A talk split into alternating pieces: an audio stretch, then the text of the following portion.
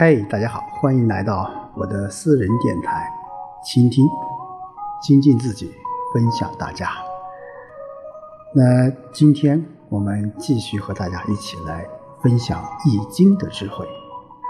那上一章我们学到了《易经》的第一卦乾卦，那今天我们来学习第二卦坤卦。在上一讲当中，我们说乾卦的呃意义，我们用了几个字概括，叫“天行健，君子以自强不息”。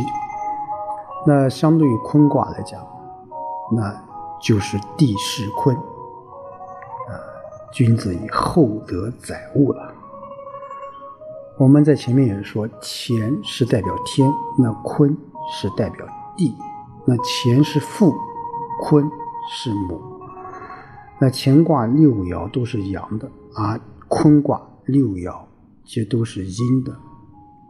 啊，那坤卦对我们现代，包括它每一个爻辞有什么样的含义？我们一起来看一下。那坤卦它的。卦辞相对于这个乾卦的卦辞来说，相对来要长一点啊。他是这样讲的：叫元亨，立牝马之争，君子有攸往啊。先迷后得主，立西南得朋，东北丧朋，安贞吉。我们说乾卦是。叫元恒利贞这四个字来概括，但是坤卦只有两个字了啊，少了利和贞，它是元亨。那这个元不是我们说在乾卦里面这个创始了啊，我觉得是在这里面是指开始了。为什么？因为乾卦它是主这个动力的，而坤卦是什么？是代表这个受动力的。它是接受了以后才要发展，所以这是开始。那横还是通达的意思啊？逆牝马之争啊，牝马就是什么？就是母马啊。我们都知道马是跟在古代跟人类的这个关系是非常密切的啊，特别是母马又是非常容易驯良的。那有人说，为什么在这个时候提到马来？那鲲不相当于牛吗？啊，那在这里面，这个马，我个人理解啊，只是一种啊象征。那牝马，它的用意在跟坤卦的这种整个含义是一样，它什么？是一种跟从啊。它因为这个坤卦虽然指大地，但是这种。呃，天体这种运行，它是需要与大地之间进行什么进行一个配合的啊。君子有攸往，先迷后得主啊。就一个君子到了适合的地方，你不要走在前面啊。为什么？因为坤卦是要跟着别人走的，他跟着谁走呢？跟着钱走。乾卦去走，如果走在前面，你就会迷路，因为没有任何力量可以引导你在前面去开创，啊，这也就是说坤卦整体的这种顺从的一个意境就在这里面，啊，所以在这个啊卦辞当中说的就非常的这个明白，叫君子有为往，先迷后得主，逆西南得朋，东北丧朋。安贞吉，啊，呃，立西南得朋，东北丧朋，就是适合在西南方能得到朋友，在东北方会失去朋友，啊，呃，这是在说明呢，这是啊后天八卦里面啊，我们在里面不是不详细的讲了啊，这个西南一般在这个后天八卦是代表这种柔顺啊，一般比较相对平一点啊，而东北呢。相对讲比较这个这个这个曲折一点，多高远啊！所以说跟从在西南方你就会顺一些啊，到东北方啊就会什么就会艰难的一些啊。所以说这个啊，包括最后一个讲叫安贞啊吉，就是说我们说到这个坤卦的时候。啊我们就应该有一种意向，就是我们要跟着别人去做，你不能啊自己想怎么做就怎么去做啊，就往往就是说，呃，你比如说我们说一个人呐，啊，你在家里面啊，你在家里面往往会受到自己的妻子。母亲或者是女儿的这种啊管制啊，当然打引号的。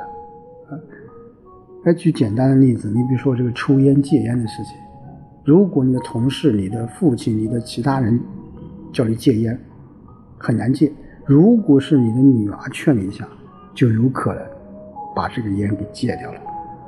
啊，所以说这个坤卦的啊卦辞其实是很简单。他就告诉我们要什么？要像母马一样，怎么？一方面要有顺行，一方面也能够践行，啊，这样你才什么？才能够安贞吉，啊。好，那我们一起来看看坤卦六爻的这种啊详细的这种啊理解吧。好，我们说初六，履霜兼冰至。我们在上节已经讲了，就是说呃，一个卦，我们从讲是从下往上啊，如果是阴，那就用初啊用六表示啊，阳就并用九表示啊。第一个叫初六，叫履霜坚冰至，什么意思啊？就脚下踏着霜，坚冰将会到来。这是坤卦比较有趣的一爻啊，就是脚下踩到霜，前面就会有坚硬的冰块，这是什么意思？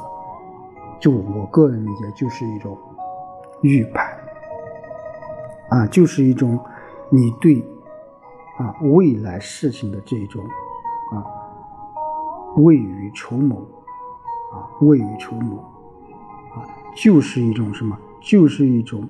你能够预知到接下来会发展什么？通过一个现象，你能够理解到接下来会发展什么。所以，坤卦第一爻的初六啊，在文渊传当中有这样一句话，我觉得非常啊具有深刻的含义，叫“积善之家必有余庆，积不善之家必有余殃”。啊。就说，你一个家族啊，你做好事了，你这一代不一定有好的结果，但是你会什么庇荫你的子孙后代，那反之也是一样的啊，也是一样的。所以说，初六卦是叫女双兼兵制啊，所以在这里面啊，我们说，因为六爻都是阴的，你又是在。最底下，啊，所以说这是一个最刚开始最阴冷的一个地方，啊，也是一个最特殊的一种情况。到了六二，直方大，不息，无不利。六二直接产生了遍及四方，广大无边，不必修行，无不有利。啊，六二特别好。我们说六二它是什么位置是相对的啊？呃，就是说我们在从底下往上看，总共有六爻，初二三四五上。那初三五是奇数啊，奇数就是阳爻；二四上是偶数，偶数就是阴爻啊。所以不管阴阳爻还是阴爻，要看它的位置。如果再出这个位置本来是阳爻，现在是阴爻，就是不理想。我们刚才讲初六，那二本来是偶数啊，六二又是阴爻，所以它是当位的啊。所以说，在这个易经当中啊，有一种当位不当位啊，这是也是也是以后这个这个啊，就是算卦当中要去理解的啊。我们简单去去去去理解下行了。所以在这里面，直方大，不息无不利。直啊，我个人觉得就直接产生了；方就是遍及四方，大就是广大无边啊。这也是说明了这什么啊？坤卦的这种包容一切啊，就大地的一种表现啊。六二是一个好的位置啊，是得当位的。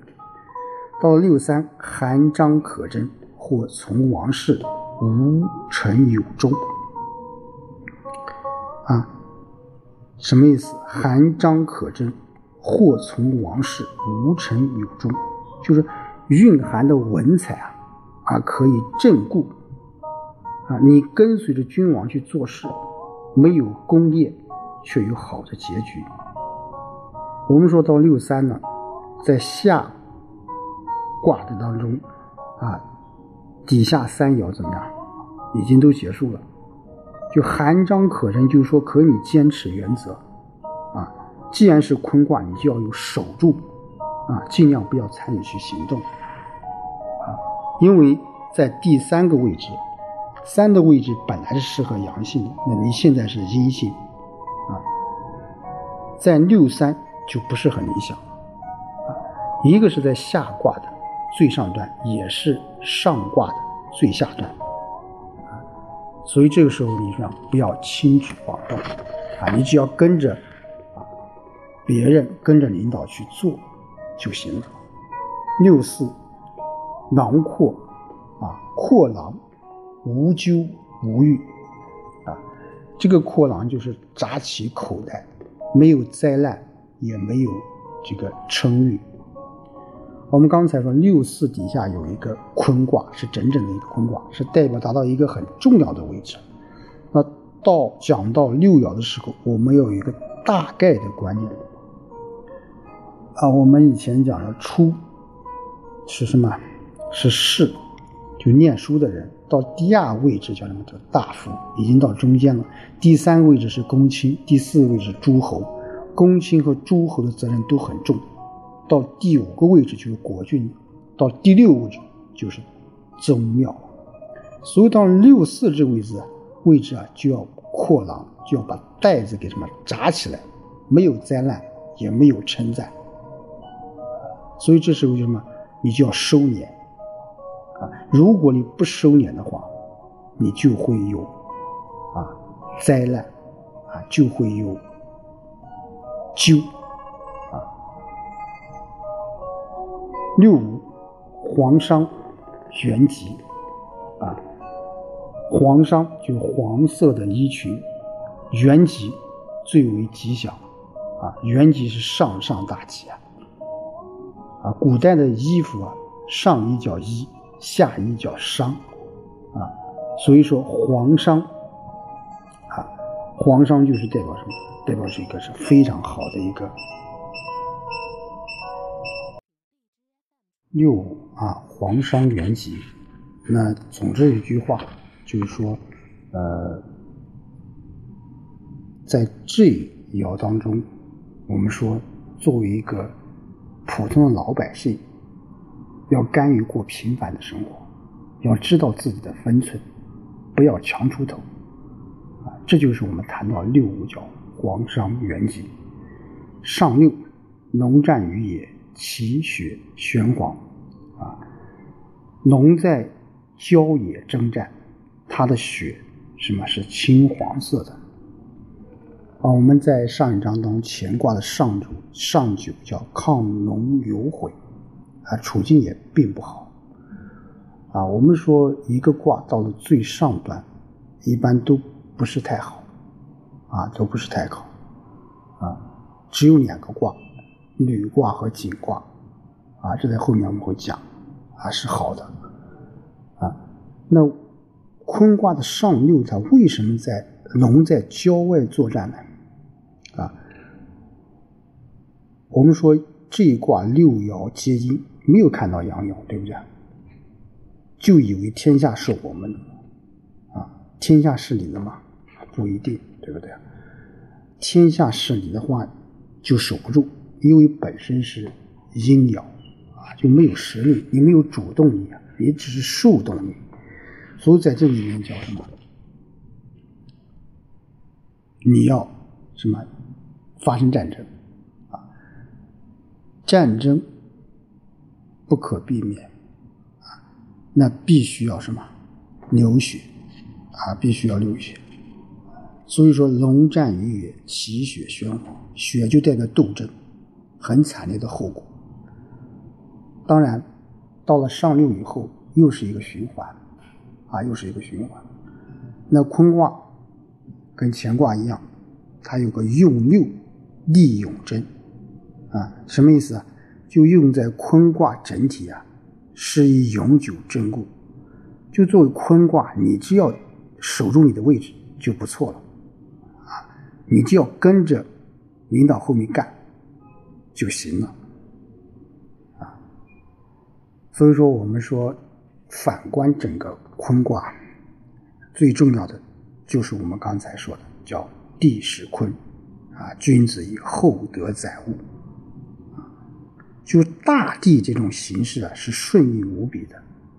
君子努力培养自己的德行，怎么样？用来承载万物。所以说这一卦就是要告诉我们，我们要什么？我们要有坚守的这种能力，也要有什么坚守的这种毅力。我们只要。守住自己的本分，守住自己的那一份田地，慢慢、慢慢，你就会有所收获，啊，有所收获。啊，我们说人也是一样，啊，特别是到了这个我们说六四这个阶段，到了中年阶段，啊，你不是。这个时候你还不是真正的领导，还没有办法开创自己的事业，那你就是要注意了，你就要收敛啊。所以说，我们每一个人在每个阶段都会有自己的任务，你只要在你的自己的位置做好，守住本分，我想接下来就会有奇迹等着你。好，今天就和大家分享到这里，我们。下周再见。